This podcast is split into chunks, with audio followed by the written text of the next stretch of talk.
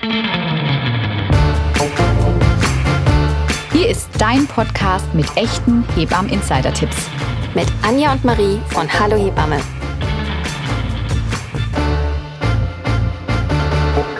Hallo ihr Lieben und herzlich willkommen zu einer neuen Podcast-Folge und zeitgleich auch die letzte Podcast-Folge von unserer Staffel 3. Völlig verrückt, oder? Wahnsinn. Erst haben wir überlegt, machen wir noch eine Staffel 3? Machen wir das hier überhaupt nochmal, das Ganze? ja oder nein? Und jetzt ist schon wieder die letzte Folge ja. angebrochen. Das verging irgendwie wie im Fingerschnipp. Aber es zeigt ja auch, dass es uns große, große Freude macht, jede zweite Woche euch hier wertvolle Informationen, Tipps und Tricks mit an die Hand zu geben. Aber zunächst einmal, falls ihr uns noch nicht kennt, wer sind wir überhaupt? Ich bin die Anja. Und ich bin die Marie. Und schön, dass ihr diese Woche wieder mit dabei seid. Wer letzte Woche unsere Podcast-Folge gehört hat, beziehungsweise vor zwei Wochen, der weiß, wir wurden mit dem Thema geburtsvorbereitende Maßnahmen nicht ganz fertig. Und deshalb haben wir gedacht, okay, wir spalten einmal die Folge und werden heute die restlichen geburtsvorbereitenden Maßnahmen mit euch ganz genau besprechen und beleuchten. Ja, das macht, glaube ich, es war wirklich eine gute Entscheidung, Marie, weil ja. es gibt inzwischen so, so viele. Das habt ihr ja mhm. letzte Woche auch schon mitbekommen. Und wir haben ja noch nicht mal alle drin. Ja, also es sind ja schon nur so die wichtigsten und die gängigsten eigentlich äh, in diesen zwei Folgen. Haben die einen Platz gefunden? Mhm. Ne? Hatte nichts damit zu tun, wer wie viel gezahlt hat, ne? sondern einfach, wir haben so geguckt, was ist auch das, was uns in unserem Hebammenalltag wirklich tagtäglich über den Weg läuft, wozu wir viele Fragen bekommen und auf die gehen wir halt hier genauer ein. Und das wollen wir eben auch heute tun. Und damit wir gar nicht lange Zeit verlieren, würde ich sagen, legen wir direkt los mit Teil 2. Und wir haben ja letzte, in der letzten Folge habe ich euch ja ein bisschen was beantwortet. Heute ist Marie dran. Juhu. Ich habe vor zwei Wochen aufgehört mit den geschroteten Leinsamen. Und ich würde sagen, wir machen jetzt mit einem Thema weiter, das sich auch um die Ernährung bzw. ums Essen dreht. Es geht um die sogenannte Luven-Diät. Mm, und diese Diät ist wirklich etwas, die viele Frauen vor der Geburt durchführen, die vor allen Dingen in den letzten Jahren und auch Monaten immer, immer mehr an Beliebtheit gewonnen hat. Und ja, deswegen wollen wir euch heute mal etwas genauer beleuchten, was das eigentlich ist und fangen da vielleicht aber mal damit an, woher hat denn die Luben-Diät eigentlich ihren Namen? Das finde ich nämlich super interessant. Das interessiert sicherlich auch viele Hörerinnen und Hörer. Das ist, glaube ich, auch erstmal wichtig zu wissen, dass der Name hier vielleicht etwas irreführend ist. Denn es handelt sich hierbei nämlich nicht um eine klassische Diät, sondern um eine spezielle Ernährungsempfehlung, die man kurz vor der Geburt umstellt beziehungsweise ja, der man sich annimmt. Ihren Namen hat sie vom Professor Dr. Frank Luwen, leitender Arzt für Pränatalmedizin und Geburtshilfe am Frankfurter Universitätsklinikum. Und neben seiner klassischen Arbeit als Arzt in der Klinik hat er nebenbei sehr viel geforscht, vor allem auch seinen Schwerpunkt hier gesetzt, nämlich zu den Auswirkungen von dem Verzehr von Zucker in der Schwangerschaft. Und darauf beruhen auch diese Empfehlungen. Finde ich super interessant, wissen viele nämlich gar nicht. Also deswegen ja. gut, dass du das uns nochmal so schön erzählt hast. Wie funktioniert denn jetzt genau die Luven-Diät? Du hast gesagt, man nimmt sich da was an, man stellt was um. Mhm. Wie läuft das denn? Ganz vereinfacht soll das bei der Luven-Diät darum gehen, dass der Blutzuckerspiegel in den letzten Wochen der Schwangerschaft möglichst konstant gehalten wird. Dafür soll beginnend ab der 32. Schwangerschaftswoche, spätestens aber ab der 34. Schwangerschaftswoche auf alle Lebensmittel und Speisen verzichtet werden, die den Blutzucker schnell und hoch ansteigen lassen. Was super interessant hier auch bei der Recherche war, ist, dass anscheinend in den letzten Jahren ähnlich wie so ein bisschen die stille Post sich häufig hier diese Empfehlungen, die ursprünglichen Empfehlungen, Empfehlungen vom Professor Dr. Frank Luven etwas abgeändert und verselbstständigt haben. Soll das heißen, die wurden einfach nach und nach verändert? Ja, ganz genau. Einfach heruntergebrochen wird bei der Luven-Diät eigentlich empfohlen, dass Schwangere in diesen letzten Schwangerschaftswochen auf raffinierten Zucker und stark verarbeitetes, das heißt weißes Mehl in der Ernährung verzichten, weil diese eben dafür sorgen, dass der Blutzucker schnell und auch hoch ansteigt. Wer da jetzt aber vielleicht nicht ganz so die Vorstellung hat, auf welche Lebensmittel sich das jetzt ganz genau bezieht und auf welche man verzichten sollte, hier ein paar Beispiele.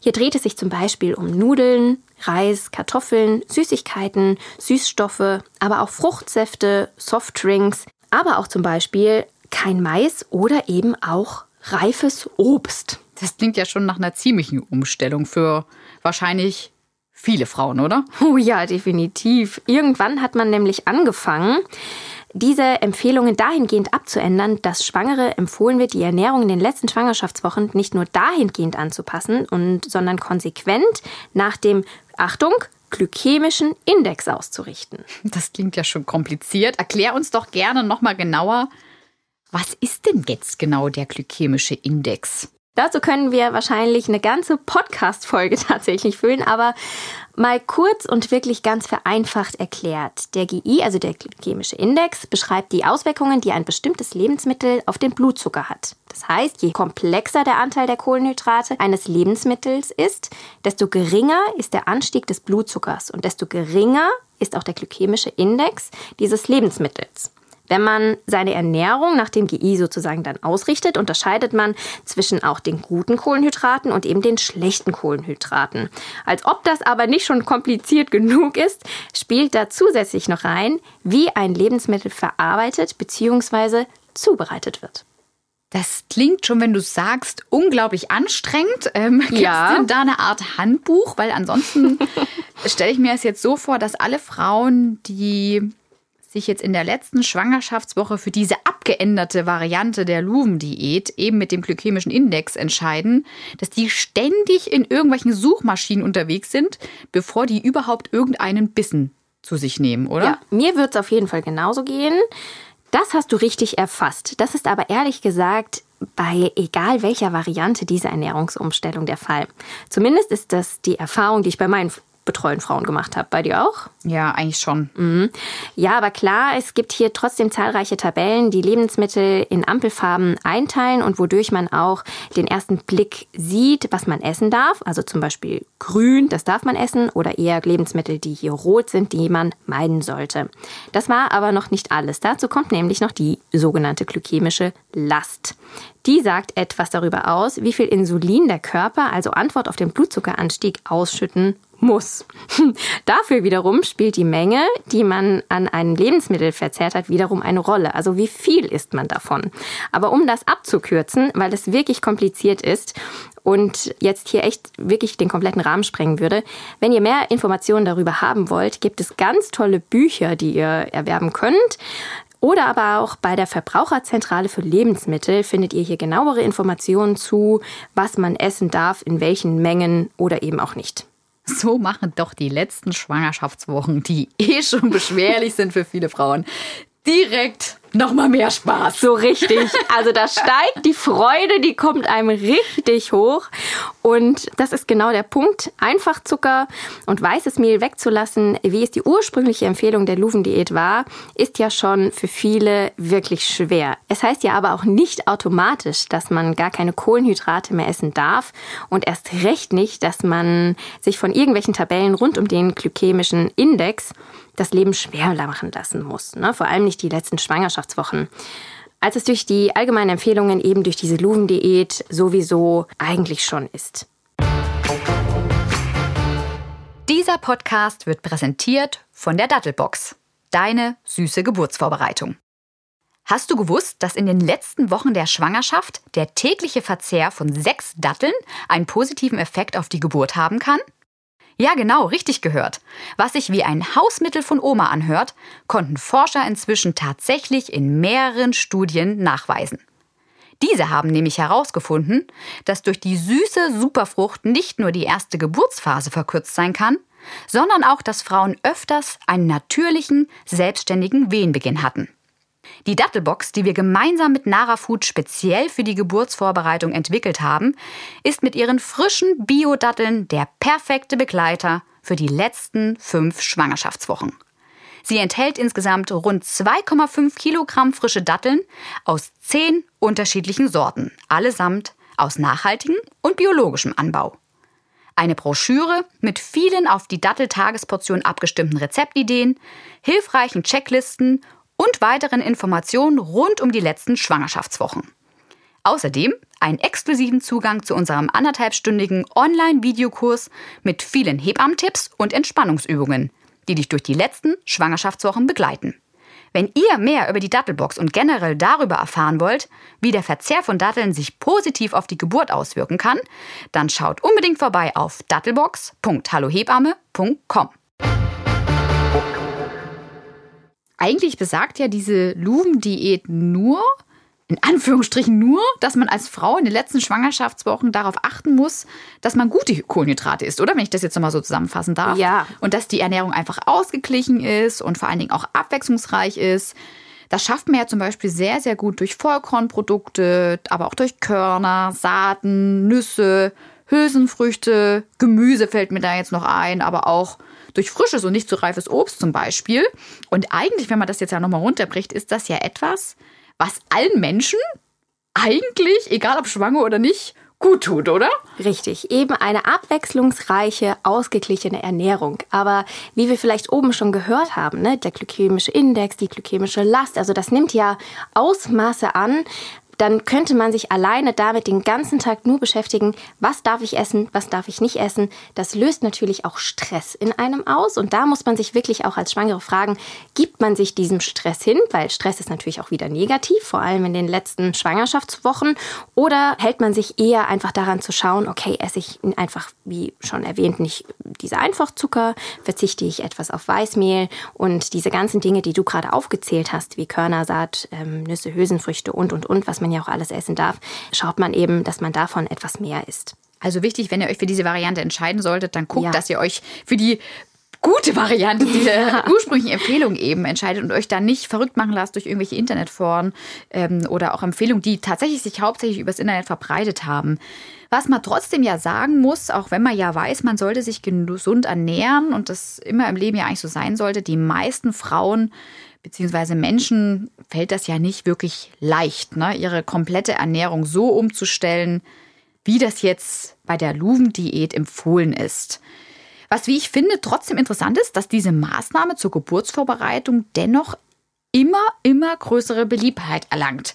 Ist das auch so ein Phänomen, das sich einfach durchs Internet verbreitet hat? Woran liegt das? Ist die Lumen-Diät vielleicht auch evidenzbasiert? Das heißt, gibt es denn dazu eine oder vielleicht sogar mehrere Studien, die die Wirksamkeit wissenschaftlich belegt? Also was steckt dahinter, dass das immer mehr wird? Ist es ein Internetphänomen oder ist es tatsächlich äh, die Wissenschaft, die dahinter steckt und die der, der Lumen-Diät so einen positiven Nutzen nachsagt?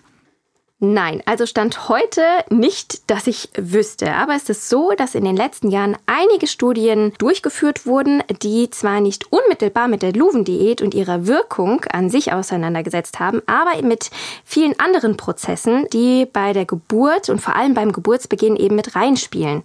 Und genau auf diese wird sich hier häufig bezogen, wenn es hier eben um diese Wirksamkeit geht. Was hat man denn da Interessantes herausgefunden? Kannst du uns dazu vielleicht mal mehr sagen? Auf jeden Fall, sehr gerne. Da wurde nämlich zum Beispiel herausgefunden, dass der übermäßige Verzehr von Zucker in der Schwangerschaft höchstwahrscheinlich einen Einfluss auf die geburtsauslösenden Hormone zu haben scheint, nämlich auf die sogenannten Prostaglandine. Das scheint sowohl für die Produktion dieser Hormone zuzutreffen, als auch für verschiedene Rezeptoren, die sogenannten Andockstellen, wie sie zum Beispiel auch bezeichnet werden. Damit man jetzt versteht, warum das relevant ist, müssen wir einen kurzen Schwenk zum Thema machen, wie die Geburt denn eigentlich losgeht. Ja, stimmt, da hast du recht. Leg doch mal los. Erzähl doch da mal vielleicht mhm. unseren Hörerinnen und Hörern mehr, weil sonst ist das wirklich schwierig zu verstehen. Genau, sehr gerne. Sobald in der Schwangerschaft die Lungen eines Kindes ausgereift sind, wird im Körper der Frau ein hormonelles Signal ausgesendet, welches sagt, hey, mach dich doch langsamer auf die Geburt bereit. Und ab diesem Zeitpunkt steigt im weiblichen Körper der sogenannte Prostaglandinspiegel an und und nach und nach bilden sich dementsprechend zusätzliche Rezeptoren, das heißt Andockstellen, für diese Hormone am Muttermund und zum Beispiel auch dem Gebärmutterhals aus. Der Körper wird also nach und nach für die Geburt vorbereitet, indem alles schön weich wird und sich eben auch schon zu Beginn ähm, zum Beispiel der Muttermund verkürzt oder zum Beispiel auch öffnet. Wenn dann irgendwann eine bestimmte Schwelle des Prostaglandinspiegels überschritten ist, dann sollen die oder sollte die Wehentätigkeit einsetzen. Das war jetzt zwar ganz einfach, aber hoffentlich einigermaßen verständlich erklärt. Lass uns mit diesem Wissen jetzt mal zurück zu den angesprochenen Studien kommen. Was hat man denn da genau herausgefunden? Kannst du auch da versuchen, das mal möglichst kurz und knapp einfach zusammenzufassen? Okay, ich gebe mein Bestes, ich versuch's. Los. Zu einem ist es so nämlich, dass je mehr Zucker konsumiert wird, desto weniger Prostaglandin scheint oder scheint vom Körper aus produziert zu werden. Zum anderen durch den Speck, der sich auch durch den Übermaß an äh, Zucker, wenn man den natürlich zu sich führt, an den Hüften ansammelt, scheinen die vorher erwähnten Rezeptoren, das heißt die Andockstellen, überstimuliert zu werden, was bedeutet, dass die Prostaglandine hier schlechter bzw. gar nicht mehr wirken können. Super interessant finde ich das und ich glaube, wir könnten noch stundenlang alleine über die Lumendiät weiter uns austauschen, aber es gibt ja in der heutigen Folge noch weitere Maßnahmen, die wir besprechen wollen. Bevor wir uns aber der nächsten wirklich zuwenden, was genau soll denn nun die Lumendiät bringen? Das Versprechen zum einen ist, dass man sein Kind nicht überträgt, sondern eben pünktlich zwischen der 37., also 37 plus 0 Schwangerschaftswoche bis zur 41 plus 6, also der 42. Schwangerschaftswoche hier eben geboren wird. Das nächste ist, dass die Geburt vor allem in der ersten Phase, also der Eröffnungsphase, schneller und leichter verläuft. Und jetzt kommt wahrscheinlich das Argument, was die Frauen, egal in welcher Ernährungsumstellung, auch Feld durchzuhalten, ist nämlich, dass die Wehen hier sogar weniger schmerzhaft wahrgenommen und empfunden werden sollen. Ja, und das ist wahrscheinlich auch der große Grund, dass es, wie gesagt, vielleicht doch keine Studie direkt zur Wirksamkeit der Lumendiät gibt, aber eben durch die ganzen Prozesse, die du ringsherum gesagt hast, vielleicht fällt es nicht leicht, aber eben doch die Frauen dazu bewegt zu sagen, hey, ich habe da irgendwie was in der Hand, im Gegensatz zu den Maßnahmen, die wir beim letzten Mal irgendwie hatten, wo dann irgendwie, oh, da wurde sogar vielleicht herausgefunden, das hat so gar keinen Nutzen, gar keinen Effekt, ne? Und die hat man doch schon so ein bisschen was an der Hand, um was viele Frauen dann vielleicht doch dazu bewegt und sie eben auch durchhalten lässt. Damit wir gar keine Zeit verlieren, beginnen wir doch gleich mal mit der nächsten geburtsvorbereitenden Maßnahme, die sogenannte geburtsvorbereitende Akupunktur. Das ist ja wirklich etwas sehr verbreitetes inzwischen und etwas, was auch, also zumindest bei mir, ich glaube, bei dir ist es ähnlich, sehr, sehr regelmäßig nachgefragt wird. Was genau hat es denn damit auf sich? Genau, die Akupunktur ist ein Teil der chinesischen Heilmedizin und wie du schon sagtest, findet es immer mehr Anklang. Hier bei uns wird sehr oft auch bei uns nachgefragt, ne, ob wir zum Beispiel auch akupunktieren oder eben auch nicht. Und vor allem in der Schwangerschaft, um verschiedenste Beschwerden zu lindern, ist zum Beispiel die Akupunktur auch super. Ne? Wie zum Beispiel bei Sodbrennen, Übelkeit, aber auch zum Beispiel beim Karpaltunnelsyndrom kann die Akupunktur hier gut helfen und natürlich eben auch zur Vorbereitung auf die Geburt. Die geburtsvorbereitende Akupunktur soll demnach die Frau auf die Geburt körperlich, aber auch mental vorbereiten. Das klingt toll. Ne, das ist ja auch das, was sich jede Frau irgendwie wünscht. Nicht vielleicht nur den körperlichen Aspekt, sondern auch was Mentales mhm. ist jetzt hier dabei. Vorhin haben wir gehört, es ist eher stressig, eher anstrengend. Dass du, und das klingt irgendwie so ein bisschen nach Wellbeing. Ne? Genau, so ein bisschen leichter, ne? bevor man irgendwelche Tabellen wälzen muss und Bücher lesen muss. Meine Güte. Fangen wir doch da aber mal mit den Eckdaten an, dass sich unsere Hörerinnen und Hörer vielleicht mehr darunter vorstellen können. Wie läuft denn jetzt so eine geburtsvorbereitende Akupunktur denn ab? Akupunktur wissen wir viele Nadeln. Vielleicht ist da der Wellbeing-Gedanke schon vielleicht uh. so ein bisschen weg, ne? Jetzt genau. doch mal, was du uns hier erzählst. Ja, die geburtsvorbereitende Akupunktur startet ab der 36. Schwangerschaftswoche und bei einem unkomplizierten Schwangerschaftsverlauf finden hier insgesamt vier Sitzungen, a einmal die Woche statt. Und in einer Sitzung werden drei bis vier Nadeln pro Bein gesetzt, immer auf beiden Seiten. Und diese Nadeln verbleiben dann 20 Minuten und werden anschließend wieder entfernt. Das ist ganz wichtig. Da äh, noch mal ganz kurz, weil da würde ich gerne noch mal kurz auf eingehen. Du sagst drei bis vier Nadeln. Ähm, ja. Variiert das? Genau, das variiert, denn in den ersten zwei Sitzungen werden drei Punkte MA36, GB34 und MP6 genadelt und in der dritten und vierten Sitzung kommt eine Nadel noch dazu. Das heißt, es werden insgesamt vier Nadeln gesetzt und hier kommt der Punkt Blase BL67 hinzu ja, welche Punkte sind das denn jetzt genau, die da genadelt werden? Äh, wir hören hier gerade aktuell nur komische Abkürzungen und auch Zahlen. Sag doch mal, was hat es denn damit auf sich? Da könnte ich dir jetzt ganz, ganz lang von erzählen und auch tief in die Materie einsteigen, aber ich versuche es auch hier mal wieder kurz zu halten. Also, alle Punkte, die hier genadelt werden, sind an den Beinen und an den Füßen vorzufinden. Zunächst zielt die Akupunktur darauf ab, das Blut und das Qi im Körper zu stärken. Insgesamt, wie schon erwähnt, werden vier Punkte genadelt. Einmal Magen 36, der ist dafür verantwortlich, die Zervixreifung zu unterstützen. Gallenblase 34, um die Muskulatur Muskulatur im Körper zu kräftigen. Milz Pankreas 6, um die Mitte im Körper der Frau zu stärken. Und zu guter Letzt Blase 67, das ist ein tonisierender Punkt für den Uterus, der, der am Schluss die Venen auslösen soll. Und zusätzlich, also insgesamt, diese vier Punkte, werden verschiedene Schichten im Körper nämlich beeinflusst, nämlich eben Muskeln und Bindegewebe und auch die Substanz, wie schon zu Beginn erwähnt, eben das Blut und das Qi. Und ich finde, da hört man schon auch sehr gut raus, ne? nicht nur die körperliche Vorbereitung, schon wie du das gerade gesagt hast, sondern die Punkte, zielen auf verschiedenste Dinge im Körper an. Und wenn ich jetzt mhm. höre bei äh, Milz Pankreas 6, Mitte stärken, ne, da ist mhm. ja auch mhm. schon ganz viel, auch was da mental wahrscheinlich passiert. Kannst du uns trotzdem nochmal sagen, wer sich das jetzt ganz schwierig vorstellen kann? Was heißt das jetzt im Konkreten?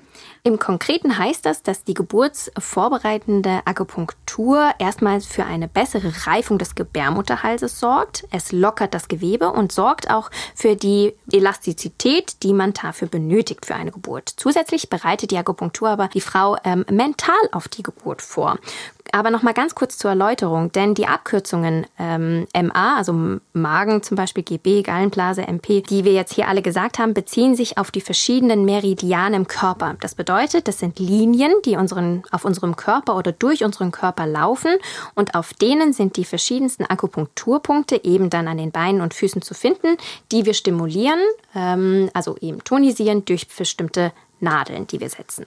Ich finde das super interessant. Ich finde sowieso generell die traditionelle chinesische Medizin, TCM, ja generell, genau wie du ja auch sehr interessant. Danke für die kurze Erläuterung. Ich reite hier gefühlt gerade rum, aber ich würde gerne noch mal kurz zum Stichpunkt mental mhm. zurückkommen, weil für viele sich das ja nicht zusammengeht, Nadel und mental. Was müssen wir uns jetzt darunter vorstellen? Wie wird der Körper denn mental vorbereitet? Diese Akupunkturpunkte, die wir setzen, sollen auch dafür sorgen, dass Frauen ihre Ängste loslassen können und vor allem aber auch die Energie und die Kraft ähm, dadurch im Körper spürbar werden, die sie haben und diese auch wahrnehmen. Und zugleich soll aber auch die Akupunktur entspannend wirken und auch Vertrauen zum Körper schaffen. Das klingt, finde ich, super toll. Und wenn die Frau sowohl mental als auch körperlich eben auf die Geburt vorbereitet werden kann, ist das eigentlich eine super Sache. Genial wäre es jetzt natürlich, ne, wenn wir jetzt hier was hätten, was wissenschaftlich auch noch fundiert ist. Haben wir das denn bei der geburtsvorbereitenden Agentur? Hat die einen, ist die wissenschaftlich fundiert? Ist die Evidenz passiert? Und hier kann ich endlich sagen, ja, es ist so. Halleluja!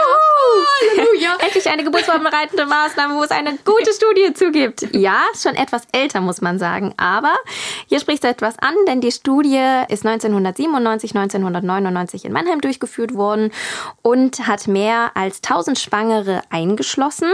Und hier konnte gezeigt werden, dass die geburtsvorbereitende Akupunktur die Geburtsdauer wirklich signifikant reduzieren konnte. Dies beruht ausschließlich auf die Verkürzung der Eröffnungsperiode, muss man hier aber ganz klar nochmal sagen. Und somit beträgt die Geburtsdauer durchschnittlich zwei Stunden weniger. Zusätzlich steigert sie aber die Aktivität der normalerweise ablaufenden Reifungsprozesse auch. Ähm, vorhin haben wir es ja oben schon erwähnt, dass die verschiedenen Punkte eben auch auf die Cervix wirken und somit hier auch eben auf den Reifungsprozess der Cervix, also beziehungsweise dem Gebärmutterhals. Und für alle tatsächlich, die es mehr interessiert und die diese Studie nochmal genauer lesen möchten, haben wir sie für euch in den Show Notes verlinkt. Ich finde das so, so großartig. Nicht zum einen, dass wir endlich sagen können, ja, ist fundiert, sondern wenn man auch weiß jetzt, welchen positiven Effekt diese geburtsvorbereitende Akupunktur hat, dann möchte man doch als Frau wirklich sofort diese geburtsvorbereitende Maßnahme für sich wählen. Also zumindest ging es mir so. Ich äh, ja. fand diese Variante für mich, ich hatte was, irgendwie was Hand und Fuß hatte. Ja, ich hatte da so meinen festen Termin. Es klang für mich auch irgendwie stimmig. Ne? Also mir ging es so. Wie ging es dir? War das bei dir auch so? Ja, es ging mir total so. Also ich habe es auch, ähm, ich habe auch die geburtsvorbereitende Akupunktur durchgeführt und ich muss auch sagen, diesen, wie du gesagt hast, diesen festen Termin mhm. zu haben, man weiß, man kriegt diese Punkte jetzt genadelt, auch wirklich diesen Moment oder auch diese 20 Minuten wirklich komplett den Fokus mhm. auf sich zu rücken. Ne? Deshalb auch diese mentale Vorbereitung auf die Geburt. Also bei mir war das körperlich und mental auf jeden Fall der Fall. Ich fand das auch ganz toll. Also ja. der zieht jetzt auch gleich mal meine nächste Frage dann äh, wirklich drauf ab wir schwärmen ja jetzt, wir sind ja quasi in Schwärmen mhm. geraten, das wollten wir eigentlich gar nicht so. ist es denn jetzt wirklich für jede Frau ratsam, diese geburtsvorbereitende Akupunktur durchzuführen, beziehungsweise Akupunktur generell? Oder gibt es da Frauen, wo man sagt, ah oh, nee, da besser vorsichtig sein, besser nicht?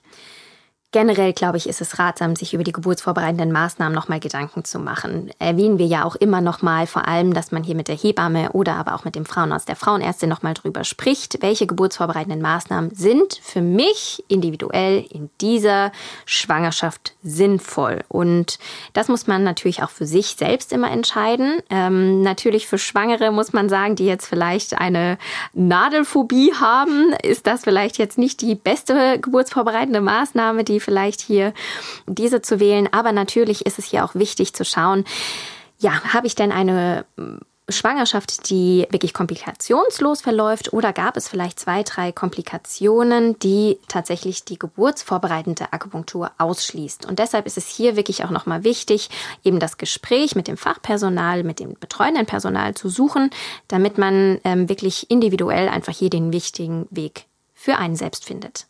Ja, und das macht ja auf jeden Fall auch Sinn, weil was man natürlich bei dieser geburtsvorbereitenden Maßnahme einfach wissen muss, die kann man natürlich nicht selber äh, durchführen. Genau. Ne? Da kann man nicht sagen, ich hole mir jetzt mal ein paar Akupunkturnadeln, setze mich mal zu Hause hin, gucke mir mal ein äh, Tutorial an und dann sage ich meinem Partner, meiner Partnerin mal so, jetzt geht's mal los. Muss ich mir an die eine Szene bei Kung Fu Panda denken, wo, wo der so 80.000 Nadeln in sich hat. Genau, genau, ich mache das heute zum ersten Mal. Also das geht natürlich nicht. Das ist natürlich ein Nachteil, dass man einfach gucken muss, ist da in meiner Region jemand, der das überhaupt durchführen kann. Aber ansonsten ist das jetzt ja wirklich auch eine gute Aussage, ne, wenn man sich da einfach informiert hat und weiß dann, okay, das passt für mich, kann ich mir vorstellen. Vielleicht schwankt aber doch noch die eine oder andere Frau jetzt, ist das was für mich, ist das nicht und möchte gern vielleicht noch wissen, ist die geburtsvorbereitende Akupunktur nur hilfreich oder kann die denn vielleicht auch gefährlich sein? Ne? Weil man assoziiert ja auch gleich mal so mit Nadeln und dann Punkte und mein Körper, wenn man da vielleicht auch eh nicht so positiv drauf reagiert. Kannst du dazu noch was sagen?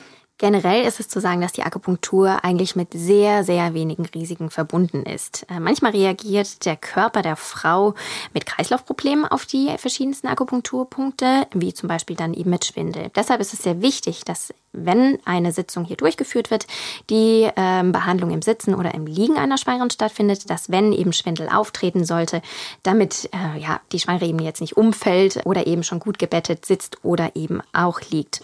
Zusätzlich kann es aber im Bereich der Einstichstellen, wo eben die Nadel gesetzt wird, auch mal zu blauen Flecken kommen.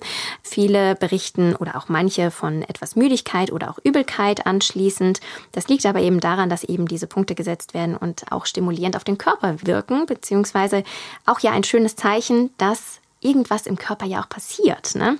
Trotzdem sind das ähm, Nebenwirkungen, die auftreten können.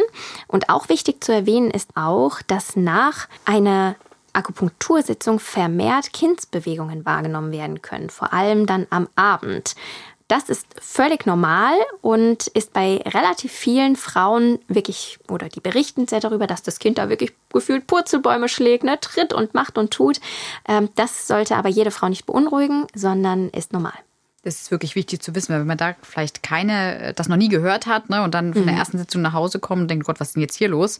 Ähm, dann könnte das sonst schon ein ja, Sorgen bereiten. Tut's denn weh, wenn die Nadeln an diesen Akupunkturpunkten gesetzt werden? Wie muss sich das Frau denn vorstellen, wenn sie ihre erste Sitzung noch vor sich hat? Nein, also es tut nicht wirklich weh. Es ist halt so ein kleiner Pieks, den man eben schon spürt, weil die Nadel muss eben einmal über, ja, durch diese Hautschicht durch. Aber das ist wirklich ein ganz, ganz kleiner Pieks und das war's schon. Was man aber sagen muss, ist, wenn der Akupunkturpunkt sehr gut getroffen ist, kann es zu einem leichten Kribbeln, Druckgefühl, ein leichtes Brennen, aber auch auch vielleicht zu einer Wärme kommen, die wahrgenommen wird. Jedoch sollte man nochmal sagen, dass der vierte Akupunkturpunkt, nämlich Blase 67, der am kleinen Fußzeh sitzt, etwas pieksiger sein kann als eben die anderen, ähm, beziehungsweise als etwas, ja nicht wirklich schmerzhaft, aber eben ja als größerer Pieks wahrgenommen wird. Aber das ist es auch schon alles. Jetzt haben wir ganz, ganz viel über die Akupunktur von dir erfahren. Vielen, vielen Dank. Eine abschließende Frage ist mir gerade dazu noch eingefallen, wer bezahlt denn die Sitzung? Wir haben ja schon gesagt, äh, dass das eine geburtsvorbereitende Maßnahme ist, die von Fachpersonal durchgeführt werden muss, also nicht selbstständig zu Hause. Und es ist aber keine Kassenleistung. Deshalb sollte die Frau, je nachdem, wo sie eben durchgeführt wird, eben vielleicht auch bei der Hebamme, bei dem Facharzt der Fachärztin oder eben bei ja, es gibt ja auch Leute, die nur Akupunktieren, Heilpraktiker oder ähnliches, wo sie eben diese Sitzungen durchführen, einmal nachfragen, erstens, wie teuer die Sitzung ist und dann muss es meistens tatsächlich von den Frauen selbst getragen werden. Man kann natürlich bei der Krankenkasse mal nachfragen, ob es vielleicht Zuschüsse oder ähnliches gibt für diese Sitzungen, aber eigentlich ist es in der Regel so, dass das eine Igelleistung ist und selbst bezahlt werden muss. Vielen, vielen Dank, dass du uns die geburtsvorbereitende Akupunktur so toll erklärt hast. Ich würde ganz gerne zur nächsten Maßnahme kommen. Und ähm, ja, jetzt wird es lecker, wie ich finde. Ne? Wir reden nämlich über die Dattel. Oh ja, es wird Zeit. Ich, darüber habe ich mich sehr gefreut. Ähm, ich glaube, wir müssen jetzt nur aufpassen, wenn wir darüber sprechen, wir zwei Dattelfans, dass wir hier nicht das ganze Studio voll sabbern, sondern dass wir hier weiter äh, gut im Flow bleiben und drüber zu reden. Du hast Glück. Ich habe eine kleine Überraschung für dich dabei. Du? Ja. Was denn? Schau mal, Dattel! Versüßen wir uns ein bisschen die Zeit, also nicht wundern, es könnte ein bisschen schmatzig jetzt hier werden. Vielleicht essen wir doch lieber danach, weil die immer so schöne Schmatzgeräusche zwischendurch. Anja, ich weiß, du magst ASMR, aber vielleicht nicht es. jede Hörer und Hörerin hier bei uns. Von daher glaube ich, verschieben wir das auf nachher. Aber ich muss ja wirklich sagen, wir beide sind ja wirklich absolute Dattel-Fans und oh, deswegen ja. vielleicht hier äh, etwas voreingenommen. Ne? Aber die Dattel spricht ja auch wirklich für sich. Also auf die Dattel fertig los. Was hat es denn damit auf sich zur Geburtsvorbereitung? Man muss sagen, in vielen Ländern ist die Dattel seit Jahrhunderten ein unverzichtbarer Bestandteil der gesunden Ernährung. Und ähm, so soll die Dattel entzündungshemmend, antioxidativ wirken. Und es ist ein ganz altes Hausmittel, auch von äh, der Großmutter zum Beispiel. Das hört sich jetzt komisch an, aber Forscher konnten äh, tatsächlich in mehreren Studien diese Wirkung, also die entzündungshemmende Wirkung und die antioxidative Wirkung nachweisen. Das finde ich jetzt, jetzt haust du hier noch den nächsten genau, raus. Genau, ich, ich habe so wieder bisschen, was mit Studien Nee, ich finde es wirklich, ich finde es wirklich, weißt du, ich so in meiner letzten Folge, ja, hm, ich habe eigentlich eher nur Negatives so gefunden, ich habe gar nichts gefunden. Ah, da muss noch irgendwie, hm, weißt du, so wie die Kräuterhexe saß ich hier. Ja, habe versucht, wirklich einen Band zu brechen für diese geburtsvorbereitenden Maßnahmen, die wir ja alle miteinander schon seit Jahrzehnten alle empfehlen. Ja, und jetzt kommst du hier mit ja. einer Studie nächste Nach um die Ecke. der anderen. Ja, ja? Hau ich wieder einen raus. Stempel, also das T-Shirt Kräuterhexe, ne? Das äh, sehe ich schon, dass ich das geschickt jetzt kriege. Du, ich sag dir, dafür musste ich halt mehr Studien lesen. Ja? Ich war länger in der Vorbereitung hier mit dabei. Du hast nichts gefunden. Ich durfte dafür umso mehr lesen. Ja, absolut. Ja? Deswegen. Aber das finde ich natürlich toll, dass es jetzt wirklich wir euch in dieser Folge mal wirklich auch geburtsvorbereitende Maßnahmen mit an die Hand geben können, die eben wissenschaftlich fundiert sind. Was genau hat man denn rausgefunden? Die Einflüsse bzw. der Einfluss der Dattel auf den menschlichen Körper, die sind sehr gut untersucht, wie du ja gerade auch schon ähm, mehrfach erwähnt hast. Mögliche Mechanismen, wie der Konsum von Datteln positiv auf die Geburt wirken kann, sind zum Beispiel, sie enthalten Ausgangsstoffe, die für die körpereigene Herstellung von Bodenstoffen wichtig sind. Zum Beispiel die Prostaglandine. Haben wir ja heute schon viel drüber erfahren und wissen, dass Prostaglandine wirklich wichtig für die Geburt sind. Deshalb hier wirklich toll. Sie enthalten aber auch ähm, Serotonin, die äh, die Kontraktion glatter Muskulatur fördern kann. Wie wir wissen, besteht der Uterus aus der glatten Muskulatur und demnach eben auch förderlich für die Geburt beeinflusst die Produktion äh, der Hormone Östrogen und Progesteron, enthält viel Energie, die natürlich für die Geburt auch benötigt werden und Datteln machen uterine Muskulatur besser empfänglich für körpereigene Hormone, wie zum Beispiel das Oxytocin. Und ähm, demnach hat es hier eben vielfältige positive Effekte, die auf die Geburt wirken und diese natürlich unterstützen können. Das sind wirklich einige Punkte, die du jetzt gerade schon angesprochen hast, die sich dann eben nicht nur positiv auf den Körper und Geist auswirken, sondern eben auch auf die Geburt. Kannst du uns vielleicht noch mal ganz konkret und knapp zusammenfassen, wie sich die Dattel denn jetzt auf die Geburt auswirkt? Aber klar gerne. Ähm, hier muss man wirklich nochmal sagen, alle Punkte, die ich jetzt nenne, sind wirklich oder beruhen auf diesen Studien. Ne? Also sie sind wirklich wissenschaftlich belegt und man konnte zeigen, dass die Datteln diese Auswirkungen haben. Und dazu zählt eben eine Verkürzung der Geburtsphase, also der Eröffnungsphase, eine größere Muttermundsweite bei der Aufnahme der Geburt, entweder zum Beispiel in ein Krankenhaus. Zusätzlich werden weniger Medikamente während der Geburt benötigt und die Wehen beginnen öfter auf natürlichem und selbstständigen Wege. Wenn es noch ja, nochmal ganz genau interessiert, die Studie oder es sind eigentlich mehrere Studien, verlinken wir hier auch gerne nochmal in den Show Notes, dann könnt ihr das auch gerne nochmal ganz genau nachlesen. Wie gesagt, ähm, dann dürft ihr einmal kurz runter, runterwischen und da findet ihr alle. Was wahrscheinlich jetzt viele interessiert, wenn sie jetzt hören, wow, wow, mega, positiver Effekt, das ist jetzt das, mhm. ist das, wofür ich mich entscheide. Wie viel muss ich denn als Schwangere von den Datteln verzehren, damit diese Wirkung eintritt und ab wann?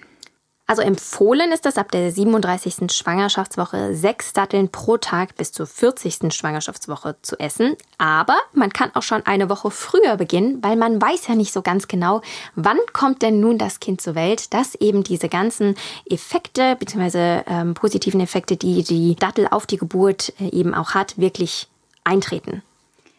Du hast gerade gesagt, sechs Datteln pro Tag. Jeden Tag? Jeden Tag, du hast es richtig gehört, ja genau, sechs Datteln pro Tag. Das klingt wirklich viel, ist es auch für manche Frauen, aber es sind sechs. Wir wissen aus unserem Hebammenalltag, dass sich sehr, sehr viele Frauen generell schwer damit tun, sechs Datteln pro Tag zu essen. Woran liegt das? Ist, ist doch so, oder? Ja, das fällt vielen Frauen wirklich äh, nicht leicht, so viele Datteln pro Tag zu essen über einen längeren Zeitraum. Es ist ja nicht nur eine Woche, sondern ähm, es ist wirklich ein längerer Zeitraum, über den man ja wirklich die Datteln auch essen muss. Und das liegt natürlich auch daran, dass die Datteln meistens einfach in einem Supermarkt gekauft werden. Es ist eine Dattelsorte, meistens getrocknete Datteln, die man zu sich nimmt.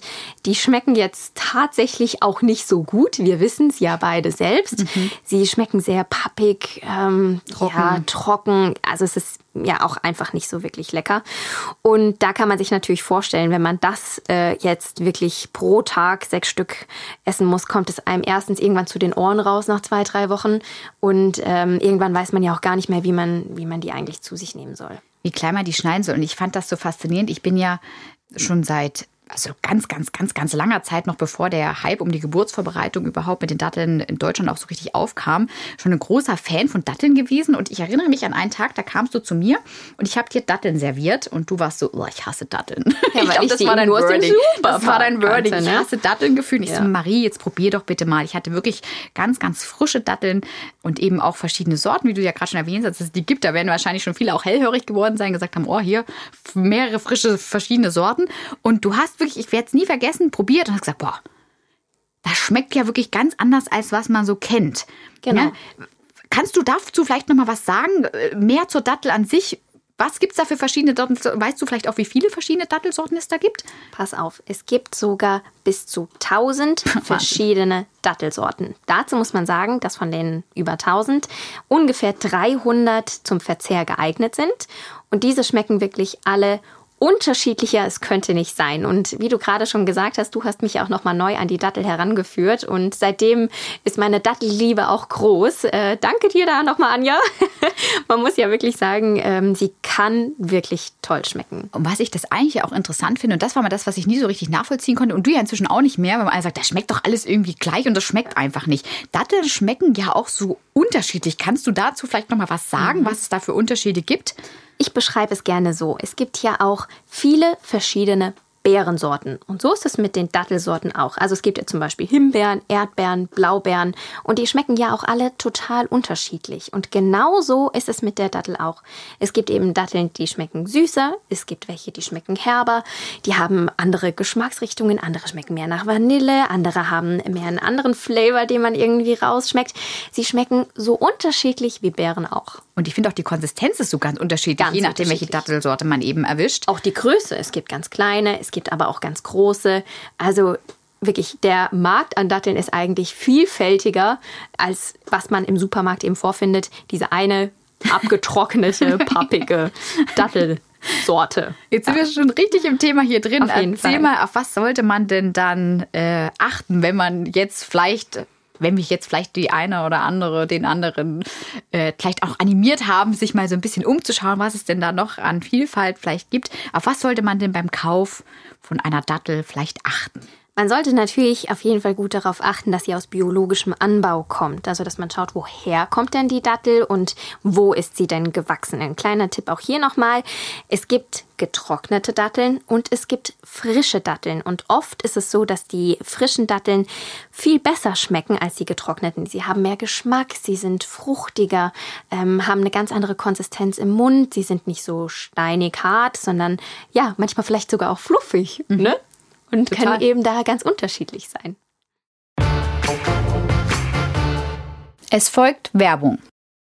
Und das finde ich schön, dass du das auch gesagt hast, weil da erfahren jetzt bestimmt einige Hörerinnen und Hörer jetzt hier was ganz, ganz Neues. Wo kauft man denn jetzt am besten diese frischen Datteln, die du jetzt gerade erwähnt hast und dann idealerweise noch aus biologischem Anbau?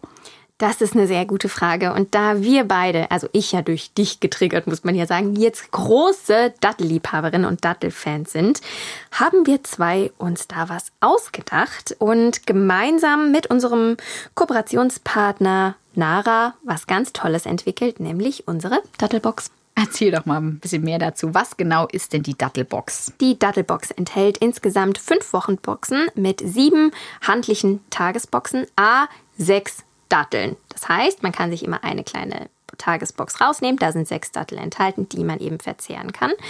In dieser Box gibt es zehn verschiedene Dattelsorten in Bio-Qualität, was uns hier wirklich ganz wichtig ist. Und wir haben natürlich auch geschaut, woher sie kommt. Zusätzlich enthält die Dattelbox einen Videokurs mit dir und mir, liebe Anja, mhm. wo wir verschiedene Hebammentipps noch euch an die Hand geben und aber auch verschiedene Entspannungsübungen für den Alltag. Und zu guter Letzt gibt es eine kleine Broschüre, in der ganz viele Checklisten, Informationen zu den jeweiligen Schwangerschaftswochen nochmal enthalten sind, aber auch, da sind wir eigentlich auch sehr stolz drauf, verschiedene Rezepte, damit es nicht langweilig wird, die Dattel zu verzehren. Und das Schöne ist einfach, ihr bekommt das alles in einer Box und habt eben diese zehn verschiedenen frischen Dattelsorten, das heißt die komplette Vielfalt der Dattel in einer Box und insgesamt ca. 2,5 Kilo Datteln sind ja tatsächlich da drin. Ja, 2,5 Kilo, eine relativ große Zahl. Und ähm, wichtig war uns wirklich auch, hier auf eine gute Qualität zu achten. Und deshalb haben wir auch Nara als Kooperationspartner hinzugezogen. Wir fanden, dass es wirklich der richtige Partner für uns ist, weil sie eben die Qualitätsansprüche auch haben, die wir beide haben. Und so eben die Dattel aus den verschiedensten Ländern importiert wird, aber eben aus biologischem Anbau ist und diese Vielfältigkeit, die wir auch auch sehr schätzen und lieben an der Dattel, hier widerspiegeln können. Werbung Ende. Jetzt aber nochmal zurück zum Thema Datteln im Allgemeinen. Wir Hebammen bekommen ja häufiger die Frage gestellt, darf man denn Datteln essen, wenn man ein Gestationsdiabetes hat? Was sagst du dazu? Da sprichst du etwas an. Das ist wirklich eine Frage, die wir häufig gestellt bekommen, weil die Dattel an sich ja relativ viel Fruchtzucker hat. Aber man muss sagen, dass die Datteln weisen hier einen relativ niedrigen glykämischen Index auf. Das heißt, der Blutzucker steigt nicht so schnell und hoch an, vergleichbar wie zu frischen Äpfel, Bananen oder, oder auch Orangen. Dennoch sollte sicherheitshalber im Fall, wenn man zum Beispiel einen Schwangerschaftsdiabetes bzw. ein Gestationsdiabetes hat, hier nochmal ärztliche Rücksprache gehalten werden, damit man auf der sicheren Seite ist. In der Regel aber spricht eigentlich nichts dagegen, einen moderaten Konsum von Datteln und eben diese sechs Datteln pro Tag zu verzehren. Und man muss natürlich auch sagen, dass man die Datteln ja über den Tag verteilt essen kann. Also man muss ja jetzt nicht sechs auf einmal essen, sondern man kann zwei am Morgen, zwei am Mittag und zwei am Abend essen. Aber trotzdem, wenn man sicher gehen möchte, bitte noch einmal kurz Rücksprache halten. So, mir fallen keine Fragen mehr ein. Hast du noch eine Anmerkung? Nö. Ich glaube, ich habe auch alles weitere zu Dattel erzählt. Danke, dass du uns so viele tolle Infos gegeben hast und ich würde sagen, beenden wir nicht nur diese Podcast-Folge, sondern auch Staffel 3. Danke, dass ihr uns über die letzten Wochen und Monate wieder so fleißig zugehört habt. Wir freuen uns, dass ihr hier alle mit dabei seid, dass ihr so fleißig auch kommentiert auf Apple Podcasts und so fleißig Bewertungen da lasst bei Spotify. Wir würden uns auch freuen, euer Feedback, egal ob per Mail oder über Instagram oder ja, auch gerne direkt, wenn ihr uns das zukommen lasst, ähm, zum Podcast, ähm, ob wir einfach weitermachen sollen. Das steht ja noch so ein bisschen in den Sternen. Das letzte Mal war ja, wurden die Rufe dann immer lauter, lauter, lauter. Anja Marie, lasst es bitte eine Staffel 3 geben. Wir legen es auch so ein bisschen in eure Hände und vielleicht gibt es ja dann noch Staffel 4 oder vielleicht mal gucken. Anderes. Mal gucken. Ja, mal sehen. Ich glaube, wir machen uns darüber nochmal Gedanken. Ich äh, bin auch sehr froh, dass ich diese Staffel hier mit dir wieder aufnehmen durfte. Vielen Dank auch für diese tolle letzte Folge. Ich glaube, da konnten wir auch den Hörern und Hörerinnen nochmal einige Informationen nochmal mit an die Hand geben, wie sie sich gut in den letzten Schwangerschaftswochen auf die Geburt vorbereiten können. Und wenn euch dieser Podcast gefallen hat, dann lasst uns doch gerne eine Bewertung da. Tragt ihn in die Welt hinaus, wenn euch diese Folge gut gefallen hat. Da freuen wir uns auf jeden Fall sehr drüber. Und wir lassen euch auf jeden Fall wissen, falls es eine Staffel 4 geben sollte. Bis dahin, eure Anja und Marie.